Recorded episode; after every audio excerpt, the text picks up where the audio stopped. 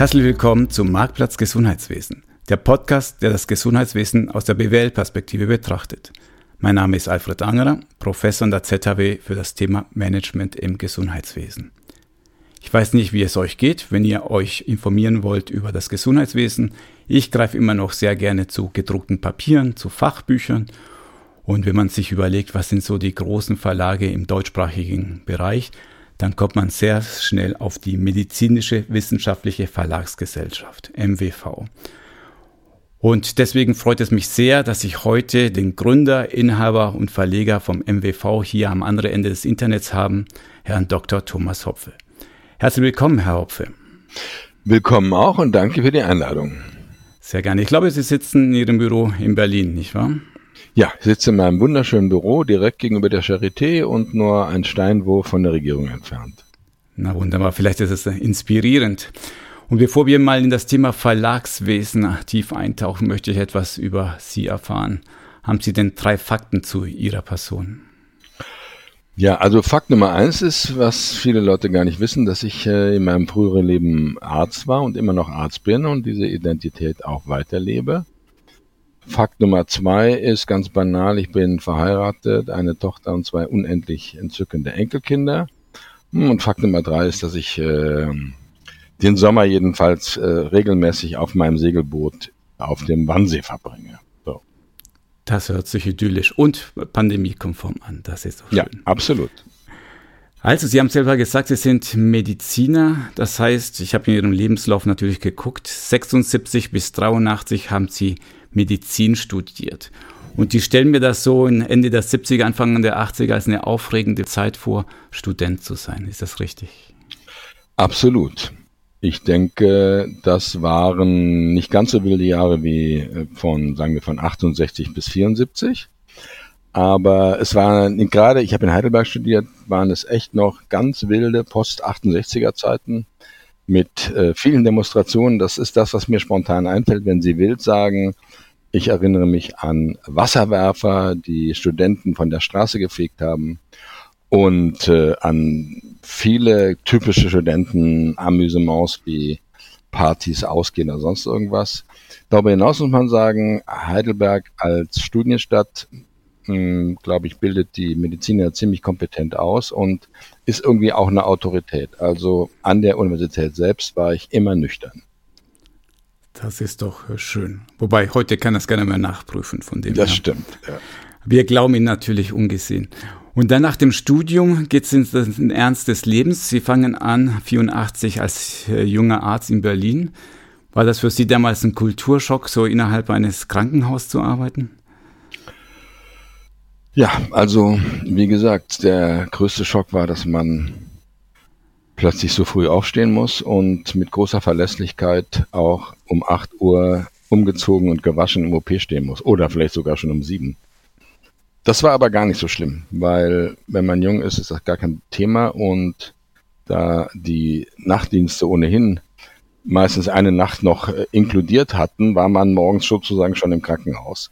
Also das, ich habe gearbeitet an dem damaligen Universitätsklinikum Westend in Berlin. Das gibt's heute gar nicht mehr. Das ist alles aufgegangen der Charité. Und das war eine wunderbare Zeit, muss ich sagen. Das war eine ganz intensive Zeit mit großer Kollegialität. Ähm, Kollegen waren Freunde, Krankenhaus war Heimat, 36 Stunden Dienste waren eine Selbstverständlichkeit und man ging dann immer noch nicht nach Hause, sondern vielleicht erstmal noch einen Kaffee trinken zusammen und so. Das waren tolle Jahre und ich hatte obendrein extrem gute Lehrer. Also ich kann auch ohne rot, zu, ohne rot zu werden sagen, dass ich eine sehr gute Ausbildung hatte als Mediziner. Hört sich alles noch sehr gut an, hart, aber sehr spannend. Und trotzdem, 91 kommt dann der große Bruch. Sie verlassen die klinische Welt und gehen zum Urban und Schwartenberg Verlag. Was ist denn damals passiert? Also äh, als Scherz sage ich immer zu viele Zwischenfälle im Krankenhaus, aber es ist wirklich nur ein Scherz, das stimmt natürlich nicht. Ich habe in der Zeit durch Zufall eine Anzeige gesehen oder bin vielleicht darauf aufmerksam gemacht worden, dass äh, dieser Verlag, dieser familiengeführte Verlag, eine Stelle ausschreibt für einen Arzt, der Bücher erfindet, entwickelt mit und für Zielgruppen, nämlich für Mediziner. gleich wurde noch eine Stelle ausgeschrieben, das Ganze für Medizinstudierende. Beide Jobs waren komplett neu und vorher auch nicht besetzt, weil so einen Job gab es gar nicht. Das hat mich extrem angesprochen.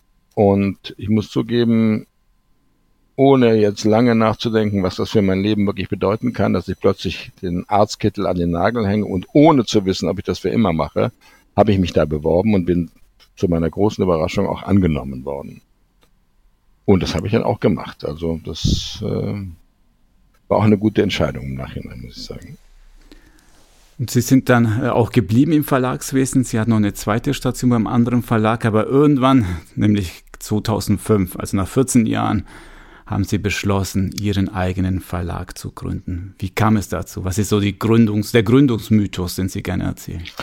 Also leider kann ich da gar nicht mithalten mit all denen, die heute mit 26 ein Start-up machen und mit 30 äh, mit 100 Millionen den Exit. Es war eine sehr, sehr traditionelle äh, Unternehmensgründung. Ich war ja auch schon recht alt, aber ich hatte etwas, glaube ich, was eben dann doch auch heute wieder selten ist. Ich hatte einfach eine extreme Erfahrung und unheimlich viel Kenntnis. Ich habe auch alle Verlage dieser Welt kennengelernt, äh, weil ich da gearbeitet habe oder weil ich mich vernetzt habe oder weil ich mich auch beworben habe hier und da und bin mit einer, glaube ich, wirklich mit einer überdurchschnittlichen äh, Kenntnis losmarschiert und hatte auch eine klare Idee. Das sollte irgendwie was, das sollte ein Premium-Verlag sein, der sich durch äh, eine große Dienstleisterorientierung und vor allen Dingen durch ähm, ein originelles Programm absetzt. Und so ähnlich ist es dann auch gekommen. Und wenn Sie schon dieses Ziel, diese Vision hatten, das heißt, dass damals die Verlage das nicht hatten, das Thema Premium, das Thema Dienstleistungsorientierung, das Thema vielleicht Agilität? Also die Wissenschafts- und Fachverlage sind, würde ich sagen, damals definitiv noch durchaus traditionell gewesen. Wir hatten damals sehr stark die digitale Transformation. Damit waren alle sehr, sehr beschäftigt. Durchaus auch mit dem Ergebnis, dass sie heute in großen Verlagen gar keine Menschen mehr als Ansprechpartner finden, jedenfalls nur mit großem Aufwand. Und die Prozesse zwar perfekt aufgestellt sind, aber das, was Verlegerei ist, nämlich dieses Suchen nach spannenden Köpfen, nach spannenden Themen, das findet nicht mehr so statt. Da ist mir auch, bin ich sehr dankbar, da ist mir auch ein großes Feld überlassen worden, was die anderen vernachlässigt haben. Damals, dieses, äh, was hatten Sie am Anfang? Hatten Sie einen großen Namen? Hatten Sie Autoren, die sich für ihr, bei Ihnen verpflichtet haben? Hatten Sie ganz große Connections? Also was war Ihr Anfangskapital? Also, ich sage immer, ich hatte 40 Euro in der linken Hosentasche. Und äh, ja, es war ein bisschen mehr, weil ich ja auch von was leben musste. Aber ich habe weder eine Großinvestition getätigt, noch habe ich irgendwie eine großartige Lizenz eines Standardwerkes aus den USA mitgebracht oder eine irgendwie ein, zwei Autoren, die eine sichere Bank sind. Das ist wirklich verrückt. Ich habe zwei kleine Zimmerchen gemietet in der Axel Springer Straße. Das war nicht ganz zufällig, das sah gut aus und äh, hatte eine halbe Kraft und hab losgelegt. Übrigens genauso wie 1991, als ich in dieses leere Zimmer kam bei Obern Schwarzenberg und eigentlich noch niemand sagen konnte, was mein Job ist, weil ich ihn selbst erfinden musste. Und womit haben Sie dann losgelegt? Wie, wie, wie waren die ersten? Also Sie sitzen im Raum und sagen, okay, halbe Kraft, ja. jetzt geht's los, aber womit? Womit haben Sie dann gestartet? Naja, ich habe äh, das Ganze, also das ist sehr äh, interessant und das ist auch ähm, fast schon intim. Ich habe einerseits, da hatte ich auch ein Problem, ich habe immer groß weitergedacht. Ja, Also ich bin zu Herrn Ganten von der Charité gegangen, Vorstandsvorsitzender Herr Ganten, ich mache Ihnen einen Universitätsverlag bis er und ich die Erkenntnis äh, dann auch mal aussprechen konnten, dass das größenwahnsinnig ist. Ja. Ich musste noch mal eine Runde drehen und dann mit noch mehr Demut wieder von vorne anfangen. Was habe ich gemacht? Ich habe den Vorteil, das habe ich auch heute noch sozusagen, man muss aus der Seniorität einen Vorteil machen, einen Wettbewerbsvorteil. Ich habe einfach alle die Leute angeschrieben, angesprochen, die ich äh, spannend fand, ein Teil, die ich noch von früher kannte und habe, bin mit denen in Dialog getreten, so wie jetzt auch. Daraus sind irgendwann Buchprojekte entstanden. Und nach wie vor entstehen die auch heute noch so, dass ich den Leuten erzähle, was ich mache und die Leute dann Fantasien entwickeln, was man zusammen machen könnte. So, und vielleicht noch als Anekdote, gerettet hat mich letztlich, das ist auch sehr lustig, wie gesagt, in diesen anderthalb Zimmerchen in, in der Axel Springer Straße, mein Freund Axel Eckerkamp kennt das noch, äh, der hat mich damals dort besucht und das hat ihn nicht abgeschreckt. Hat mich ein alter Freund angerufen, ein ehemaliger Kollege, der mittlerweile bei der Europäischen Gesellschaft für Intensivmedizin zufällig Generalsekretär oder Vorsitzender war oder für Publishing zuständig. Und hat gesagt, äh, also den habe ich auch angeschrieben, er hat gesagt, du hast doch jetzt den Verlag gegründet. Wir wollen hier eine Buchserie machen. International, über 100 Autoren, 26 Länder. Englisch. Kannst du das? Und dann habe ich gesagt, klar, habe einen Hörer aufgelegt, drehte mich um zu meiner damaligen Mitarbeiterin und sagte, Frau, ich weiß gar nicht, wie sie hieß, können Sie eigentlich Englisch? Ja. Und sie sagte ja.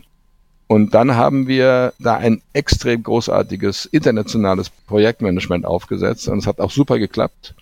Und es hat uns auch durchaus, sagen wir mal, hat uns eine gewisse äh, ökonomische Basis gegeben. Ja, es waren vier Jahre lang so, so eine Serie.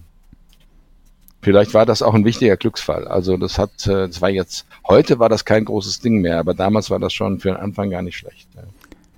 Ich glaube, die Geschichte hört man häufiger, dass es zu einem guten Startup natürlich Fleiß gibt, eine klare Vision, ja. Lücke auf den Markt, aber eine Portion Glück gehört ja. immer dazu. Ja.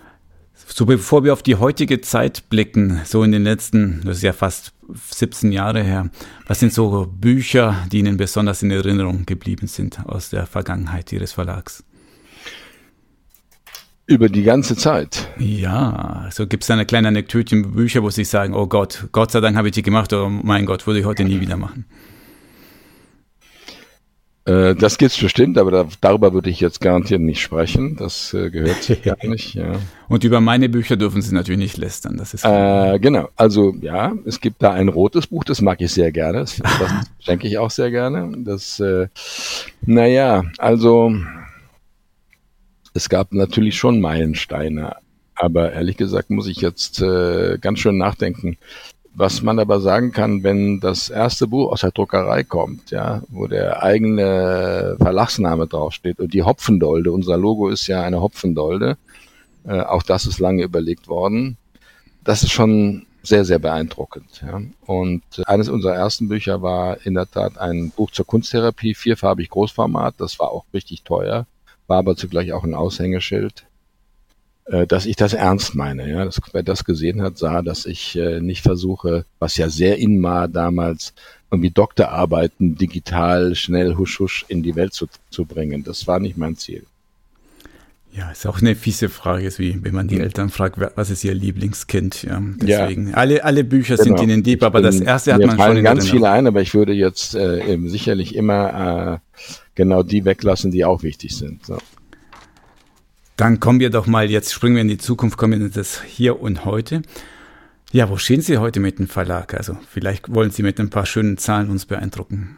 Mit Zahlen? Ja, ja wie viele Bücher ja. haben Sie denn? Wissen Sie das? ist eine der vornehmsten. Vornehmsten. Ja, also äh, das kann ich Ihnen sagen. Also vielleicht muss man das noch sagen, die also eine Grundidee der Gründung gab es schon, das war das Thema Healthcare Management oder mhm. Gesundheitswesen, Gesundheitspolitik. Das war ein ganz altes Hobby zum, von mir. Das kann ich vielleicht später noch ausführen. Und äh, wir sind in dem Bereich losmarschiert. Und ich würde sagen, wir sind heute die erste Adresse im Bereich Healthcare Management, äh, auch Gesundheitspolitik, hm, Gesundheitsökonomie, Versorgungsfragen und so weiter ich würde nicht sagen, wir sind garantiert Marktführer jetzt, was den Umsatz angeht. Da weiß man nie, ob nicht irgendeine Zeitschrift äh, da alleine schon mehr Umsatz macht. Aber ich kann eigentlich anrufen, wen ich will. Jeder sagt, Herr Hopfe, ich kenne Sie. Und wir haben gerade gestern noch über Sie gesprochen. Und schauen Sie mal hier im Regal. Da stehen dann meine Bücher. Ja, das ist auch toll. Habe ich in aller Bescheidenheit zehn Jahre lang niemals erwähnt, aber es ist mir jetzt gerade nicht zuletzt durch Corona klar geworden, wo man unwahrscheinlich viele Videocalls hat und tatsächlich auf Schreib auf äh, Bücherregale gucken kann, die häufig hinter dem Gesprächspartner stehen. Wir haben im Bereich Healthcare Management, denke ich, eine führende Position, Wir haben in einigen Medizinbereichen auch eine sehr exklusive und äh, auch so eine führende Position. Wir haben einen, wir sind Marktführer im Bereich forensische Psychiatrie. Das ist äh, verrückt, aber es passt alles zusammen und sind, denke ich, momentan auch schon so der Platzhirsch, was digitale Transformation angeht, Zukunft äh, des Gesundheitswesens und neuerdings auch Nachhaltigkeit. Ich finde es erstaunlich zu hören, dass Sie sagen, ja, von Anfang an hatten Sie das Thema Healthcare Management, Gesundheitspolitik, Ökonomie im Sinn. Weil mit ihrer Geschichte, so im Bereich Anästhesie, äh, Intensivmedizin, hätte ich gedacht, na ja, sie fangen wahrscheinlich mit dem an, was sie auch selber jahrelang gemacht haben, das die klassischen Kernthemen der Medizin. Woher? Woher kommt diese Liebe für Ökonomie, Politik, Management? Ja, ich komme wieder auf 1991 zurück, als ich als schnöseliger Arzt in ein privatwirtschaftliches Unternehmen gekommen bin. Und ich glaube, nach einem Jahr hat mich mein Chef mal gefragt, was ist denn das Ziel Ihrer Arbeit? Also Michael Oberl war ein ganz toller Lehrer, leider gerade verstorben. Und dann habe ich da rumgeeiert und gesagt, naja, tolle Bücher machen und so. Und hat, ja, ich weiß es, Umsatz machen. Und ja, ist schon eine gute Richtung, aber was, was ist denn das Ziel Ihrer Arbeit? Ja, und das war natürlich letztlich, dass unterm Strich was hängen bleibt, ja, nämlich äh, Gewinn, ja, eine, ein Gewinn erwirtschaften. Und äh, das war für mich sehr lehrreich. Da habe ich äh, gedacht, okay, du musst noch ein bisschen was dazulernen. Und ich habe mich auch nicht gewundert. Also kurzum, ich habe damals angefangen, schon Bücher für Healthcare Management zu machen. Ja. Ich habe das Public Health Buch gemacht mit äh, aus äh, mit Friedrich Wilhelm Schwarz, MHH, also Hannover. Kenner kennen das. Das ist ein ganz innovatives, äh, Paradigmen auslösendes Lehrbuch gewesen über Gesundheitswissenschaften. Ich habe 1994 ein Buch gemacht, das heißt der Arzt als Manager 1994. Es war niemandem zu erklären, wozu das Buch gut sein soll. Es hat sich trotzdem damals gut verkauft, ja, mhm. weil 1900, äh, in den 90er Jahren wurde fast jedes Buch, das man auf den Markt gebracht hat, irgendwie auch ausverkauft. Und ich habe das erste Buch gemacht zum Thema Krankenhausmanagement. Und ich habe übrigens auch 1994 ein Buch gemacht, das heißt Computer Manual für Mediziner. 94, da gab es DOS-Rechner, aber nur bei der Sekretärin. Ja. So, und das kann man auch sehen. Ich habe mich immer für, also ich habe mich immer für die Zukunft interessiert. Und äh, ja, und woher kommt das? Natürlich aus der eigenen Erfahrung, aber auch aus dem, was ich sehe. Jedenfalls in Deutschland würde ich sagen, kommen Ärzte und Ärztinnen mit wenig ökonomischem Sachverstand, mit völliger Unkenntnissen von Dingen wie Führung, Prozessen, Organisation, Effizienz in das Berufsleben. Und offensichtlich werden sie dort aber auch von diesen Themen weiterhin ferngehalten. Ja, Sie kennen das Thema, ein niedergelassener Arzt äh, faxt alles, ja, er lehnt eigentlich den Computer ab. Und so muss man sagen, ist vieles, vieles. Wir machen sehr, sehr gute Medizin, also teure, aber auch gute Medizin in Deutschland. Aber dieser Kontext, ja, dass ein, ein Arzt, ein, äh, der in einem Krankenhaus arbeitet, ein wichtiger Gestalter und Entscheider in einem Unternehmen ist, das versteht fast niemand. Und das ist heute so und das war natürlich damals noch viel extremer. Das wäre aber eine Voraussetzung, dass wir das viele schöne Geld, was wir in das System reinstecken, auch gut ausgeben, sinnvoll ausgeben für den Patienten. Ja, da kann ich ja nur zehnmal Das werden zustimmen. Sie mir bestätigen. Ja. ja, ja, auf jeden Fall. Also ähm, Sie sind genau im richtigen Podcast, wo wir hier gemeinsam überlegen, wie wir das System an sich verbessern. Und ich verstehe natürlich jede Fachperson, die sagt, ich bin Mediziner geworden, weil ich hier mich mit Menschen beschäftigen will und Gesundheitsprobleme lösen will. Aber letztendlich, sobald man Verantwortung übernimmt, dann muss man sich nun mal mit den Management-Themen, mit Organisation, mit Prozessen auseinandersetzen. Ja, in, in jedem anderen Markt äh, würde man so auch nicht durchkommen. Wenn ich Tischler bin und sage, ich will mich nur mit Holz beschäftigen, aber nicht keine Ahnung, dass der Tisch stabil ist oder dass der Tisch gefällt, ja. Oder äh, wenn ich will nicht überlegen, was das kostet und so weiter. Das geht ja nicht. Ja? Mhm. Die Mediziner kommen halt durch. Und äh, ich lasse sie aber nicht durch. Ja. Umgekehrt übrigens, Herr, Herr Angerer, äh, meine zweite Vision ist auch, den Ökonomen ein bisschen die Medizin näher bringen, weil auch die kommen häufig recht holprig ins System und haben oft nicht die Fähigkeit, Mediziner auf, de, auf der richtigen Stelle anzusprechen. Ja, also wobei das schwer ist, ja. Das ist auf jeden Fall Nehmen und Geben und das merkt ja. man sehr schnell, wenn man die falschen Begriffe benutzt, wenn man nicht so das Jargon drauf hat zu sehr mit seinen Beispielen aus der Industrie kommt, ja, da muss man aufpassen. Also ja. muss man sich gegenseitig finden und klar, die Mediziner sind und Medizinerinnen sind natürlich auch ein stolzes Völkchen, die lassen einem sehr schnell spüren und sagen, ey Mann, ja. du bewegst dich auf dünnen Eis. So, und jetzt, wenn Sie wissen, was das Geheimrezept ist meines Verlages, ich bin auch Arzt. Und das ist natürlich auch ein super verstehen Verkaufsargument. Sie, ja, verstehen Sie? Also, das macht mich wahrscheinlich oder sagen wir es richtigerweise, dadurch bin ich halt auch in einem besonderen Maße glaubwürdig. Das meine ich auch ernst, ja. Es ist immer schön, wenn man beide Seiten kennengelernt hat. Ja. Und wenn Sie selbst sagen, Sie kommen ja aus dieser analogen Welt, der Medizinwelt, wo man noch Faxe als das höchste technische Gut betrachtet. Und Sie haben das Thema Digital Health auch in Ihrem Verlag hier als eine der Schwerpunkte äh, erhoben. Und Kommt das nur aus Ihrer Erfahrung heraus, aus Ihrem Wunsch heraus? Oder gab es da externe Leute, die zu Ihnen kamen und sagen, wir sollten etwas zum Thema Digital Health machen? Also, ich glaube, das kam sozusagen auf mich zu, wie zuletzt auch das Thema Nachhaltigkeit. Ja. Es war schon klar, dass das ein wichtiges Thema wurde, aber sagen wir mal, kann man ja auch offen sagen, ich äh, habe vor einigen Jahren ein Buch gemacht, das heißt digitale Transformation im Gesundheitswesen mit einem jungen, engagierten Hochschulprofessor aus Essen, glaube ich. Und das war so das erste Buch zum Thema. Also außerdem, dass ich schon 1994 gemacht habe, ja. Computermanual für Ärzte.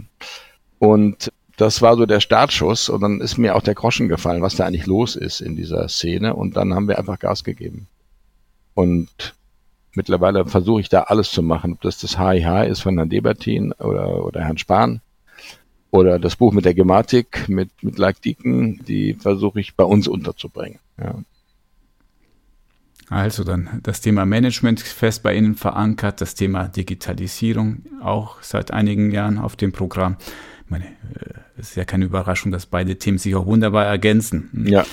Und das sind natürlich auch die Lücken, die ich als Medizinerin habe, wenn ich fertig Abschluss habe. Also es ist ja immer noch erstaunlich, wie wenig man nach dem Studium überhaupt mitkriegt von diesen Themen. Wie führe ich? Wie äh, gehe ich um mit Technologie? Das ist in den meisten Hochschulen, was ich so bisher sehe, immer noch kein großes Thema. Das ist so ein Randgebiet. Das kriegt man schon später mit, ist wahrscheinlich die Philosophie. Ja. Jetzt würde ich mal gerne verstehen, wie der Prozess ist. Von es gibt einen Autor, Autorin mit einer Idee und es liegt ein gedrucktes Buch auf dem Schreibtisch. Ich könnte mir vorstellen, der eine oder die andere Zuhörerin möchte oder träumt davon, mal ein Buch zu schreiben und hat eine tolle Idee. Wie, wie geht man dann vor? Was würden Sie diesen Leuten raten? Da würde ich sagen, erstmal Enttäuschung. Ui. Die absolute Mehrzahl der Bücher, die wir machen, geht vom Verlag aus. Also ich gehe auf die Leute zu. Ich gucke mit denen auf ihre Handlungs- und Aktivitäts- und, Kennt äh, und, und Erlebniswelten. Und wenn es mir gelingt, da was Spannendes zu entdecken, zusammen mit denen, aber am Anfang erstmal alleine und dann nach Kontaktaufnahme in Gesprächen, manchmal sind das mehrere, dadurch entstehen eigentlich Buchkonzeptionen. Und dadurch entsteht aber auch eben die Motivation, das, das Buch dann auch machen zu wollen. Ja, es sind in der Regel Herausgeberbücher. Das heißt, nicht ein Mensch schreibt ein ganzes Buch alleine. Und äh, insofern ist es äh, selten, dass jemand auf uns zukommt mit einer Idee. Das gibt es schon. Das sind in der Tat manchmal die Perlen, ja. Also kenne so ein rotes Buch, das habe ich ja auch nicht selber initiiert, ja. Für die Hörer, das heißt New Healthcare Management, hat, hat ein gewisser Herr Angerer gemacht. Das war nicht äh, im Skript vorgesehen, aber umso schöner. Ja, äh, und es gibt aber genauso viele Bücher oder viel, viel mehr sind eben sozusagen äh, durch den Verlag initiiert. So, und wenn jemand kommt mit einer Idee, ja, kommt drauf an. Ich, ich bin relativ schnell, ich mag relativ schnell irgendwie ist das spannend, ist das nicht spannend? Und es gibt dann durchaus Methoden, dem Gegenüber zu helfen, sich und mir klar zu machen, was er eigentlich vorhat. Aber Ihre Frage war auch ein bisschen, wie kommen wir vom, sagen wir mal, vom Konzept zum fertigen Buch? Ja, aber bleiben wir nochmal bei diesem Thema Idee, weil Sie müssen in kurzer Zeit entweder selbst, weil Sie selbst den Markt beobachten, überlegen, was bräuchten wir da draußen, oder weil jemand auf Sie zukommt und sagt, ey, folgende Idee, das wäre doch heiß für ein Buch. Wie, wie entscheiden Sie? Was sind so die Kriterien? Wonach legen Sie fest, das ist eine gute Idee oder das ist keine gute Idee? Also vor 20 Jahren ging man dann zu einem Kalkulationsprogramm und hat da die Eckdaten eingetragen. Noch bei Springer hat man die Eckdaten sogar an einen Kalkulator, der hinter einer Wand saß, gegeben. Und der hat dann mit Verkaufs- und Umsatzerwartungen hat er eben ein Go oder No-Go errechnet, ja. Dieses Programm ist aber jetzt bei mir in meiner Großhirnrinde integriert. Ich entscheide ehrlich gesagt zu 95 Prozent rein intuitiv. Und zwar nicht nach Gefühl, sondern Intuition heißt es eben diese Mischung aus der Erfahrung und den Kenntnissen. Ja. Also in der Tat flutet mich was an oder es flutet mich nicht an. Was übrigens auch diesen Beruf unglaublich schön macht. Ja. Natürlich kalkuliere ich manchmal was, ja, wenn ich mir unsicher bin, wenn ich eine Entscheidung nicht äh, selbst treffen kann. Aber im Großen und Ganzen geht es darum, und in der Tat ist es ja auch so. Die Mehrzahl der Bücher mh, mm, ernährt sich gerade so knapp selbst, aber noch nicht mich und meine Mitarbeiter. Mitarbeitenden, wie man heute sagt. Und die Kunst ist halt, möglichst viele von denen zu machen, die deutlich mehr tun, als nur sich selbst zu ernähren. Also die, die Intuition, das Wissen, das Sie seit einigen Jahrzehnten mitbringen, habe ich verstanden. Was ich noch nicht ganz verstanden habe, ist, wenn Sie selbst die Themen initiieren. Ja, woher wissen Sie, dass es da draußen eine Lücke gibt? Woher wissen Sie, dass man sagt, oh, im Bereich Digital Health wäre ein Buch zu dem Unterthema XYZ spannend? Oder gehen Sie auf Menschen zu und sagen, willst du nicht etwas zum Thema Digital Health und sag mir, was im Moment heiß ist? Wie gehen Sie davor? Also es gibt natürlich verschiedene, ganz verschiedene Zugangswege. Es gibt schon sowas wie eine systematische Programmplanung. Wir machen zum Beispiel ja Intensivmedizin. Ja, das ist in der Tat meine Heimat. Wir kooperieren da mit der entsprechenden Fachgesellschaft. Und natürlich fällt es relativ leicht, wenn ich mir den, das Programm von dem Jahreskongress angucke, dass da Themen gibt, für die es noch kein Buch gibt. Ja, die Fragestellung, braucht das jemand oder braucht das niemand? Hm, die kann ich mir, die kann mir niemand abnehmen, das muss ich selbst klären. Aber Sie können ganz systematisch natürlich bestimmte Themen abgrasen. Dann gibt es immer wieder neue Themen. Es gibt neue Facharztbezeichnungen, neue Weiterqualifikationszertifikate und so weiter.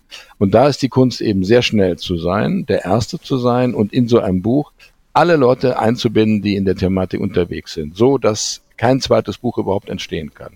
Das ist dieses Ding mit Standardwerk. Ja, das kostet auch Zeit, kostet auch ein bisschen Geld. Äh, aber wenn das gelingt, dann haben sie etwas, was sie, was ihnen zehn Jahre Freude macht. Und übrigens den Autoren auch. Dann gibt es Bücher, die mir nur Freude machen, die das Programm schmücken. Ja, es gibt natürlich Bücher, keine, wir haben sogar ein Gedichtband, ja, und auch ein Witzeband. Die sind jetzt schlechte Beispiele, aber wir haben auch viele, viele Bücher. Zum Beispiel sind wir Ethikmarktführer. Wir haben zehn Ethikbücher. Und die gehen nun nicht alle wie geschnitten Brot. Aber das ist mir super wichtig. A, die Leute zu kennen, die da mitschreiben, weil die schreiben auch alle in meinen anderen Managementbüchern, schreiben die Fokusbeiträge.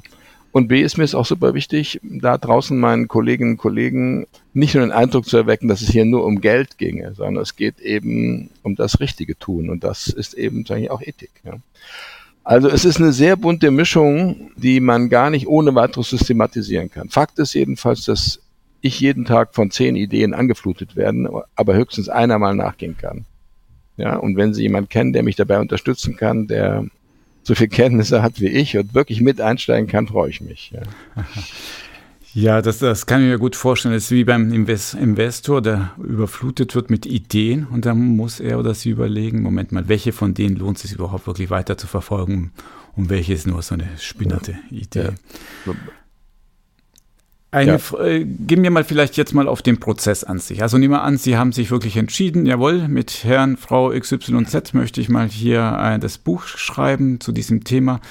Vielleicht können Sie mal so die Kurzversion machen. Was passiert denn von, ja, man eigen einigt sich einen Vertrag, bis das Buch ist gedruckt? Ja. Also vielleicht ähm, ein Grund, was Grundsätzliches. Tatsächlich hat dieser Verlag vom ersten Tag an eine unglaubliche Standardisierung erfahren. Da bin ich auch super stolz drauf. Ja. Also wir haben für alles Checklisten und wir arbeiten extrem standardisiert und übrigens absolut schlank. Ja, schlank und schnell. Wir sind auch hm, darf man das sagen, äh, drei bis fünfmal so schnell wie äh, große Verlage, ja, und sicherlich doppelt so schnell als der schnellste, der einem einfällt. Ja. Das äh, hat was mit den Mitarbeitern zu tun, aber auch mit unseren standardisierten Prozessen. Und auch die Entwicklung eines, eines Buchprojektes bis zu dem Moment, wo die Autoren unter Vertrag genommen werden, ist standardisiert. Es gibt ganz bestimmte Rituale, wie man mit einem Herausgeber so ein Themenfeld einkreist und äh, kartografiert und aus einem Themenfeld eine, eine äh, also aus einem Themenfeld ein, eine Themenkarte macht mit Orientierung, mit Straßen, mit äh, Plätzen und, und da guckt dann auch schon das Buchprojekt, das Buchkonzept raus. Also die Konzeption eines Buches ist super spannend. Das ist wirklich so ein sowas wie Kuratieren von Wissen und Themen und da kann man viele tolle Sachen mitmachen. Das Konzept wird extrem gut ausgearbeitet zusammen mit äh, Texten, die dem Briefing der Autoren, wir sprechen von Autorenbüchern, von Herausgeberbüchern, dienen. Und dann gibt es Werkzeuge, dann gibt es eine Landingpage, wo das alles platziert wird und dann kriegt sogar der Herausgeber von mir noch, wenn es sein muss, eine Anleitung, wie er seine Autoren anzuschreiben hat, mit den Links auf die Landingpage zum Projekt und dort finden die Autoren alles, was sie wissen müssen, um sich zu entscheiden, ob sie mitschreiben oder nicht. Tun sie das, kriegen sie eine neue Landingpage, wo alle Informationen inklusive Autoren, Werkzeuge und so weiter drin sind. So, es gibt klare Richtlinien für die Autorenschaft, die nicht als Gängelei zu begreifen sind. Die Autoren sind sehr, sehr dankbar, die sind auch schlank. Und dann übernimmt der Verlag das gesamte Termin, Autoren und Projektmanagement. Herausgeber kann sich zurücklehnen. Und wenn er uns das zutraut, kriegt er nur die Manuskripte zu sehen, die wir kritisch finden. Wir reden nicht von Medizinbüchern, da müssen Herausgeber ran, weil da geht es um, um Leben und Tod, um Dosierungen und äh, da sind Fehler im Buch äh, riskant. Aber bei uns ist das durchaus so, dass der im Gegensatz zu meinem ganzen früheren Verlagsleben, der Anteil der unbrauchbaren Manuskripte ist minimal, weil wir einfach extrem für das Briefing und für die gute Vorbereitung sind. Wie übrigens sonst auch, ja. Also wie in der Raumfahrerei, also äh, bei der Raumfahrer gibt es wenig Unfälle, weil die vorher so ziemlich alles überlegen, was passieren könnte. Und das haben wir einfach schon durch. Ja. Und wir schaffen auch, keine Ahnung, unser Standardwerk Krankenhausmanagement, weit über 100 Autoren, weit 150 Beiträge. Sowas schaffen wir in unter einem Jahr auf die, auf die Straße zu bringen. Auch die Autoren pietätvoll charmant mit Druck zum Fertigstellen ihres Manuskriptes zu zwingen oder zu überreden. So, und in der Tat sind für uns nicht nur die Leserkunden, sondern auch die Autoren. Die Autoren müssen sich ständig auch getragen fühlen und sie werden auch getragen. Sie dürfen sich nur nicht ganz schwer machen. Also sie müssen mitgehen, ja. Äh, schleppen tun wir sie nicht, ja. Nur tragen, ja. Und das ist auch sehr besonders. Und das wissen auch alle unsere Autoren und das schätzen die auch. So, das war die Vorbereitung. Ja, und Projektmanagement heißt, man schaut sich die Manuskripte an und macht aus diesem Berg von Papier ein schönes, attraktives Buch. Das ist, da gibt es viele Geheimnisse und viele Sachen, die sind nicht so geheim, aber auch das ist eine hohe Kunst und wer unsere Bücher kennt, weiß auch, dass die längst viel mehr sind als Wissen zwischen zwei Pappdeckeln. Das sind kleine Erlebniswelten mit emotionalen und vielen anderen Aspekten, die in einem Fachbuch gar nicht so ohne weiteres erwartet werden. Irgendwann ist das gedruckt, gedruckte Werk da und dann stelle ich es mir unglaublich schwer vor, die Leute darauf aufmerksam zu machen. Das Thema Marketing, Kanäle. Wie erreiche ich denn die potenziellen Leserinnen?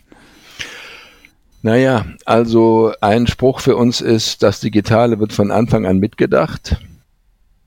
Und so ist es auch. Selbst die Bücher mittlerweile sind so konzipiert, dass da die die Content schon drin sind, die wir, die wir äh, digital vermarkten werden, beziehungsweise zur digitalen Kommunikation rund um das Produkt benutzen. Also es ist ganz klar, nicht zuletzt durch Corona sind natürlich, ist das Web für uns ein ganz wesentlicher Multiplikator. Wir sind ja nicht nur ein Zielgruppenverlag, der für bedürftige Leser passende Produkte entwickelt. Wir sind ja auch ein Kommunikationsdienstleister, das heißt, wir machen sehr, sehr viel mit Institutionen, Fachgesellschaften, Unternehmen, Krankenhäuser, Krankenkassen, denen wir helfen, Themen zu setzen, Werte zu kommunizieren, Leistungen sichtbar zu machen äh, oder einfach nur Reichweite zu bringen für die Leistungen und, und Reputation natürlich. Ja, wir sind eine Reputationsmaschine, natürlich. So, und äh, in der Regel bringen wir das Buch in vielen, vielen anderen Formaten auch digital, sowieso als E-Books und so weiter. Das hilft schon mal bei der Multiplikation. Es gibt aber weit, weitaus mehr noch, was sich da abspielt im Zuge der Digitalisierung. Das sind Landingpages, das ist natürlich der Newsletter, das sind die sozialen Medien. Das ist natürlich alles, was wir kooperativ mit unseren Autoren dann auch auf die Beine stellen. Das sind auch schon Webcasts, äh, noch keine Podcasts übrigens. Und alles hat eigentlich das Ziel, dass wenn ein Mensch ein Problem hat und dieses Problem in das Google-Fenster gibt, dass wir dann tausendfach in, auf der Seite 1 aufploppen. Und es gelingt uns auch gar nicht so schlecht. Dazu gehört übrigens was ganz Banales wie, wie ist der Titel des Werkes und der Untertitel? Und was ist die Marketing-Headline? Ja, Bücher werden natürlich gefunden. Die werden, ja, also werden gesucht und dann gefunden. Ja, man kann Bücher nicht mehr in einen Buchhandel bringen und sagen, hätten Sie die Güte, das ins Schaufenster zu stellen. Das ist eigentlich komplett vorbei. Ich habe jetzt verstanden, Sie senden auf allen möglichen digitalen Kanälen, ja. machen es den Leuten so einfach wie möglich gefunden zu werden. Und umgekehrt, der Rückkanal der Leserschaft, Kriegen Sie überhaupt etwas mit? Sie sehen natürlich die Verkaufszahlen, aber wissen Sie hinterher, jawohl, das Buch war gut oder nicht inhaltlich? Das weiß ich schon, wenn es, wenn ich es auf den Tisch gelegt bekomme, wenn es da ist. Aber das ist ein bisschen frech natürlich. Also ja, sagen wir mal so, die Anzahl der Beschwerden oder ähm, Kritik von draußen, das finde ich unfassbar, ist total gering. Ja, das ist schon mal Punkt eins. Es gibt nämlich gerade unter der Lesenbevölkerung gibt es viele, die total gerne in Büchern schauen, was da nicht gut ist und das dann mit längeren oder kürzeren Feedbacks an den Verlag richten.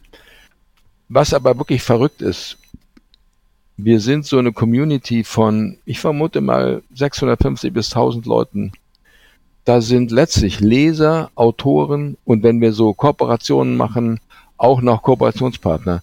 Das ist eine Community, man könnte auch sagen, eine Plattform. Also ich begegne täglich denen, die meine Bücher kennen. Und ich frage natürlich immer, wie findest du das? Also ich habe super, super eins zu eins Feedback. Ja, und das sind dann nicht selten auch, ja, ich meine, in diesen Büchern schreiben ja auch sehr viele Leute mit, die kriegen alle eins geschenkt und auch von denen kriege ich Feedback. Also das Gefühl, wie ist ein Buch, das ist ziemlich gut ausgeprägt, ohne Fragebogen.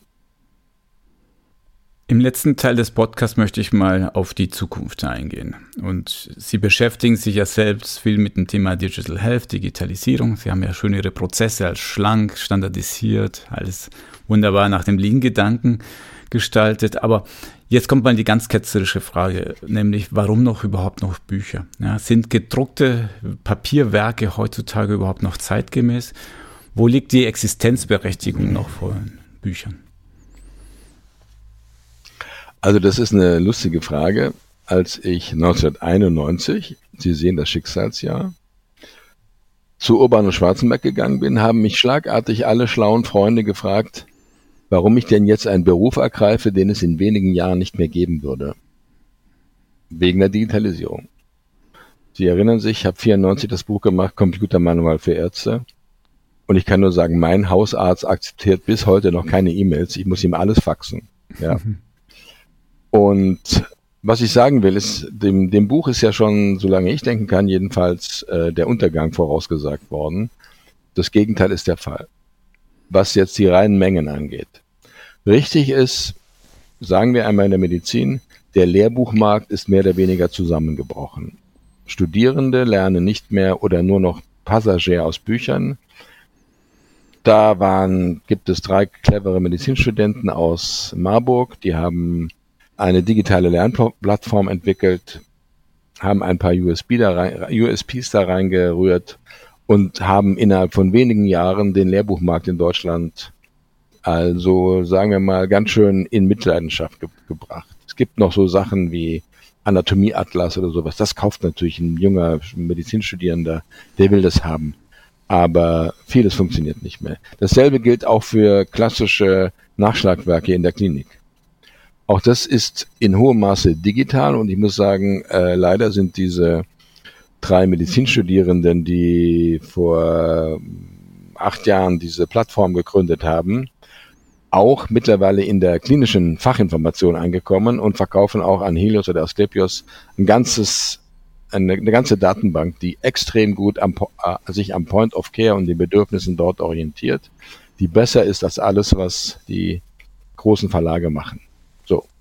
Jetzt fragen Sie sich, warum mache ich denn hier noch weiter? Ja, also, es gibt noch eine, also A gibt es ein Miteinander ja, von Buch und, und Elektronik. Ja, klar ist, keiner kauft mehr eine Landkarte, ja, weil er ein Navigationssystem in seinem Handy oder im Auto hat, ja.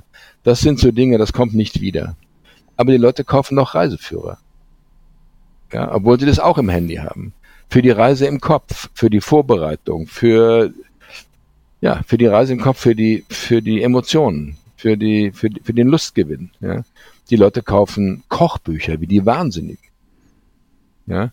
Und in Kochbüchern geht es nicht mehr um Kochen oder um Rezepte. Ein Kochbuch ist ein Rezept gegen die Einsamkeit, weil was gibt es in Kochbüchern? Da gibt es Fotos von lachenden jungen Menschen an großen Holztischen in großen Wohnungen, die in München und bald auch in Berlin niemand mehr hat. Also, was will ich sagen? Ein, ein Buch ist viel mehr als nur Wissen zwischen zwei Buchdeckeln. Es ist eben auch ein Emotionsträger, es ist ein Lifestyle-Gegenstand. Es ist es handelt mit Emotionen. Und das habe ich übrigens in der Tat auch ganz zu Anfang meiner Laufbahn gelernt bei Dieter Banzaf, der damals Gräfern Unzer auf den Kopf gestellt hat, diesen Kochbuchverlag. Und äh, das machen wir mittlerweile auch sehr, sehr stark. Also unsere Bücher sind, die kann man nicht durch, durch das Netz ersetzen. Die sind einfach, da ist viel mehr drin als nur Buchstaben zwischen zwei Buchdeckeln. Und dann sind sie natürlich pfiffig und sie sind toll kuratiert. Ja, ich mache zurzeit ein Buch für junge Medizinstudierende beziehungsweise ältere Medizinstudierende und junge Mediziner. Das heißt Arzt, Schrägstrich Ärztin, alles, was du in deinem Leben eigentlich brauchst, aber dir im Studium niemand gesagt hat. Und da kommen Philosophen zum Wort, die auch mit, der Witz ist, alles sind Ärzte übrigens, alles sind Ärzte. Die ganz, also Ärzte und Ärztinnen, die Autoren. Da kommt Herr Willig, der Direktor des Weltärzteorchesters zu Wort, da kommt, kommen Redakteure vom Spiegel zu Wort, da kommen Philosophen, Künstler, Ökonomen, Manager äh, und so weiter zu Wort. Das heißt, sie können so, dass da, was das, diese Welten zwischen den beiden Buchdeckeln, die können sie immer wieder neu erfinden. Sie können wirklich jeden Tag den Kosmos neu erschaffen, den Wissenskosmos, indem sie nur die Zutaten ganz neu zusammenrühren und noch ein paar neue dazu tun. Ja. Und ich mache mir überhaupt keine Sorgen um das Buch. Ja. Das Buch, also wenn die Leute nicht verlernen zu lesen, wird das Buch auch weiter bestehen. Man muss natürlich mitgehen, ja, und das Schwarz-Weiß-Buch, so wie sie ein, wie es ein großer Verlag der vor allen Dingen über Datenbanken sein Geschäft äh, macht, äh, das, das wird gar nicht mehr rezipiert. Ja? Da geht's aber auch nicht um das Buch, da geht's um die Daten, die in die Datenbank kommen. Ja, also und dann natürlich gibt es alle möglichen hybriden Formate. Ja, wir, wir, das ist mein Lieblingsbegriff. Wir sind ein, wir machen Hybride, publizieren und wir sind in ein integrierter Verlag. Und was das ist, kann man bei uns auf der Webseite sehen, schon ein bisschen. Ja. Und da sind wir aber auch noch ganz gut unterwegs, da kommen noch neue Sachen dazu. Man muss nur seinen Kunden lieben und durch seine Brille auf, seinen, auf sein Leben schauen und dann merkt, weiß man, was man tun muss. Ja.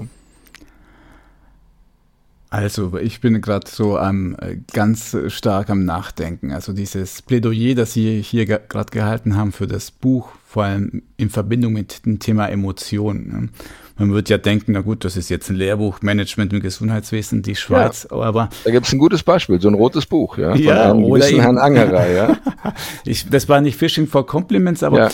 letztendlich glaube ich, dass das Thema auf jeden Fall noch stärker wird, das Thema Emotionen und sich, die Zeit wird immer knapper, die Leute verlernen nicht zu lesen, aber die haben wahrscheinlich viel weniger Zeit und werden viel stärker abgelenkt durch die ganzen Medien. Und dort mit dem richtigen Buch die richtigen Emotionen am richtigen Zeitpunkt zu wecken, da glaube ich auch, deswegen ja, bin ich auch in dem Business, glaube ich auch, dass es eine Zukunft hat. Ja. Es gibt auch ganz praktische Sachen. Also wenn Sie was, sich neu in was einarbeiten, wenn Sie was verstehen wollen, Zusammenhänge verstehen. Da ist ein Buch ein ziemlich gutes Kulturgut. Das ist ziemlich effizient, ja. Ganz abgesehen davon, dass Sie das natürlich auch problemlos mit in die S-Bahn nehmen können oder mit in den Flieger. Gut, Sie können natürlich auch ein E-Book mitnehmen, aber da gibt's noch vieles, was das Buch ganz gut kann. Und dann muss man auch sagen, ein gedrucktes Buch hat immer noch die allerhöchste Glaubwürdigkeit. Ja, wir wollen jetzt nicht das schlimme Wort Fake News oder sonst was nutzen. Das Web ist einfach nicht so zuverlässig, was Glaubwürdigkeit angeht. Und dann habe ich, glaube ich, vielleicht schon gesagt, es geht in meinem Business auch ein bisschen um Reputation. Also wir tun alles, um unsere Produkte hochwertig, glaubwürdig zu machen und mit maximaler Reputation auszustatten. Und das ist auch wieder eine Mischung aus den Leuten, die da mitmachen, aus der Themenstellung und umgekehrt wirkt es aber auch auf die Autoren und Urheber selbst. Also Menschen kommen ja auch zu mir, weil sie Sichtbarkeit wollen für sich und zwar reputative, nachhaltige. Ja? Also nicht nur Sichtbarkeit, da kann man ja, keine Ahnung, nackt aus der Torte sprengen. Nein. Es geht darum, also wenn Sie da erstmal mit Ihrem Namen draußen auf dem Buch draufstehen und das ist ein Buch, das ein Leser gern zur Hand nimmt, dann haben Sie viel erreicht. Und noch das Letzte. Wenn Sie mit mir ein Buch planen, ja, also das rote Buch ist ja ganz ohne mich geplant worden, aber es ist trotzdem gut gegangen. Das ist auch ein sehr schöner Fall, wenn der Autor einfach selber gut ist, ja. Aber wenn Sie mit mir ein Buch planen, dann haben Sie meistens dieses Themenfeld, über das wir gesprochen haben. Das haben Sie dann auch rund einmal für sich selbst klar gemacht. Und dann können Sie sich, alles was Sie wissen, können Sie selbst besser auch in Vorträgen und so weiter verkaufen. Also, das ist sehr spannend und das macht meinen Beruf so spannend, weil ich ihm jeden Tag mit jemand anderen spreche und eine andere Welt mit ihm beleuchte, durchleuchte. Ja. So, Sie sehen, ich bin, habe eine gewisse Freude an meiner Arbeit. Ja, ja das glaube ich, hat man die letzten Minuten äh, ganz stark gespürt. Deswegen möchte ich ganz zum Schluss noch eine Kristallkugel rausschnappen und sagen, den Büchern geht's gut, äh, haben wir jetzt gerade gehört. Die, die sind nicht im Sterben, im Gegenteil, sie wird es auch in Zukunft geben. Aber vielleicht gibt es doch Veränderungen. Man muss sie wahrscheinlich verändern. Und wenn Sie in diese Kristallkugel reinblicken, die nächsten 10, 15 Jahre, was glauben Sie, was kommt doch auf uns zu im Bereich Bücher, Verlagswesen?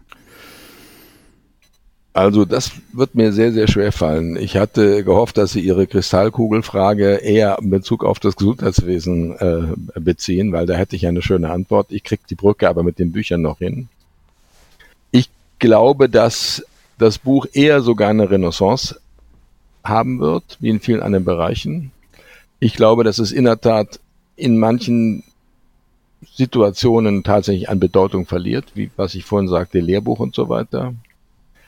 Und äh, ich denke, es wird, was wir auch definitiv machen, ein komplettes Nebeneinander und vor allem ein Miteinander von digitalen und, und, und gedruckten Büchern geben.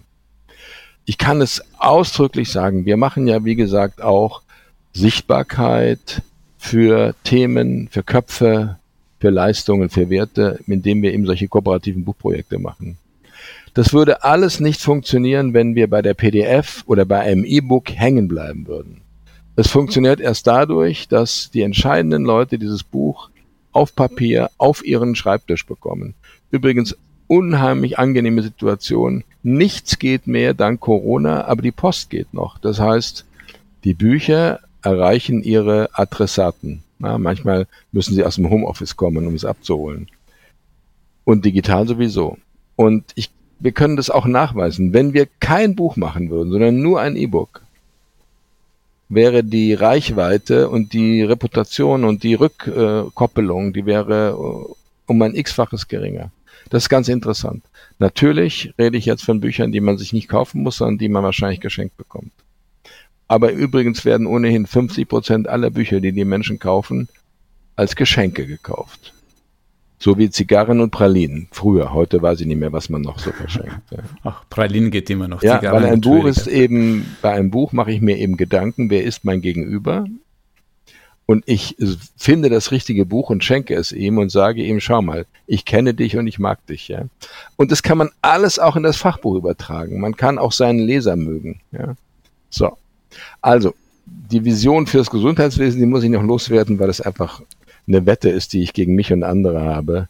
Sehr gerne. Äh, können, können Sie ja vielleicht auch als These formulieren. Dann genau, so ich, Abschlussthese. ja, also die Frage ist, wo geht das alles hin? Ja, also mhm. einmal sieht man ja alles konfluiert.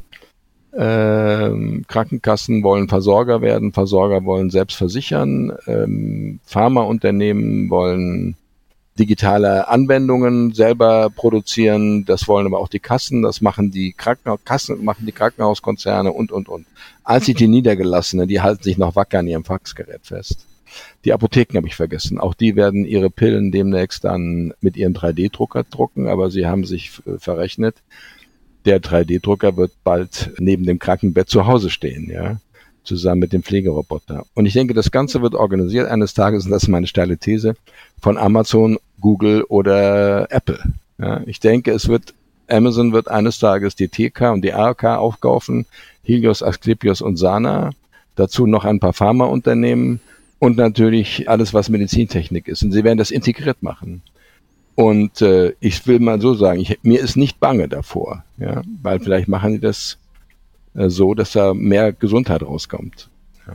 Ich will mir es trotzdem nicht wünschen, das muss man natürlich auch sagen. Ja. Und ja. ich habe da auch eine persönliche Wette mit äh, einem führenden Health, Health, also Digital Healthcare äh, Kopf in Deutschland, der hat aber gesagt, er glaubt, es wird Lidl.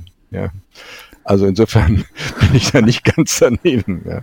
ja, so unwahrscheinlich ist es nicht. In der Schweiz ist Migro ja die, der größte Anbieter, also ein Supermarkt quasi. Ja. Genau. auch der größte Und Gesundheitsdienst. Macht er auch schon Lidl Health, hat ja schon Apothekenversand. Super spannend. Also, dann sind wir mal gespannt. Sie haben Gott sei Dank keinen Zeitrahmen gesagt, dann müssen wir uns nicht festlegen, wann die Wette einzulösen genau. ist. Genau. Wir, äh, wir lassen es so stehen. Herr Hopfe, das war ein super spannendes Gespräch. Ich bedanke mich recht herzlich für Ihre Zeit. Ja, ich danke Ihnen auch und äh, Sie haben ja gemerkt, es hat auch mir Spaß gemacht. Das ist schön. Vielen Dank. Das war unsere Folge vom Marktplatz Gesundheitswesen. Kommentare, Lob und Kritik bitte an info@gesundheitswesen.org. Ich danke euch für das Zuhören und bis zum nächsten Mal.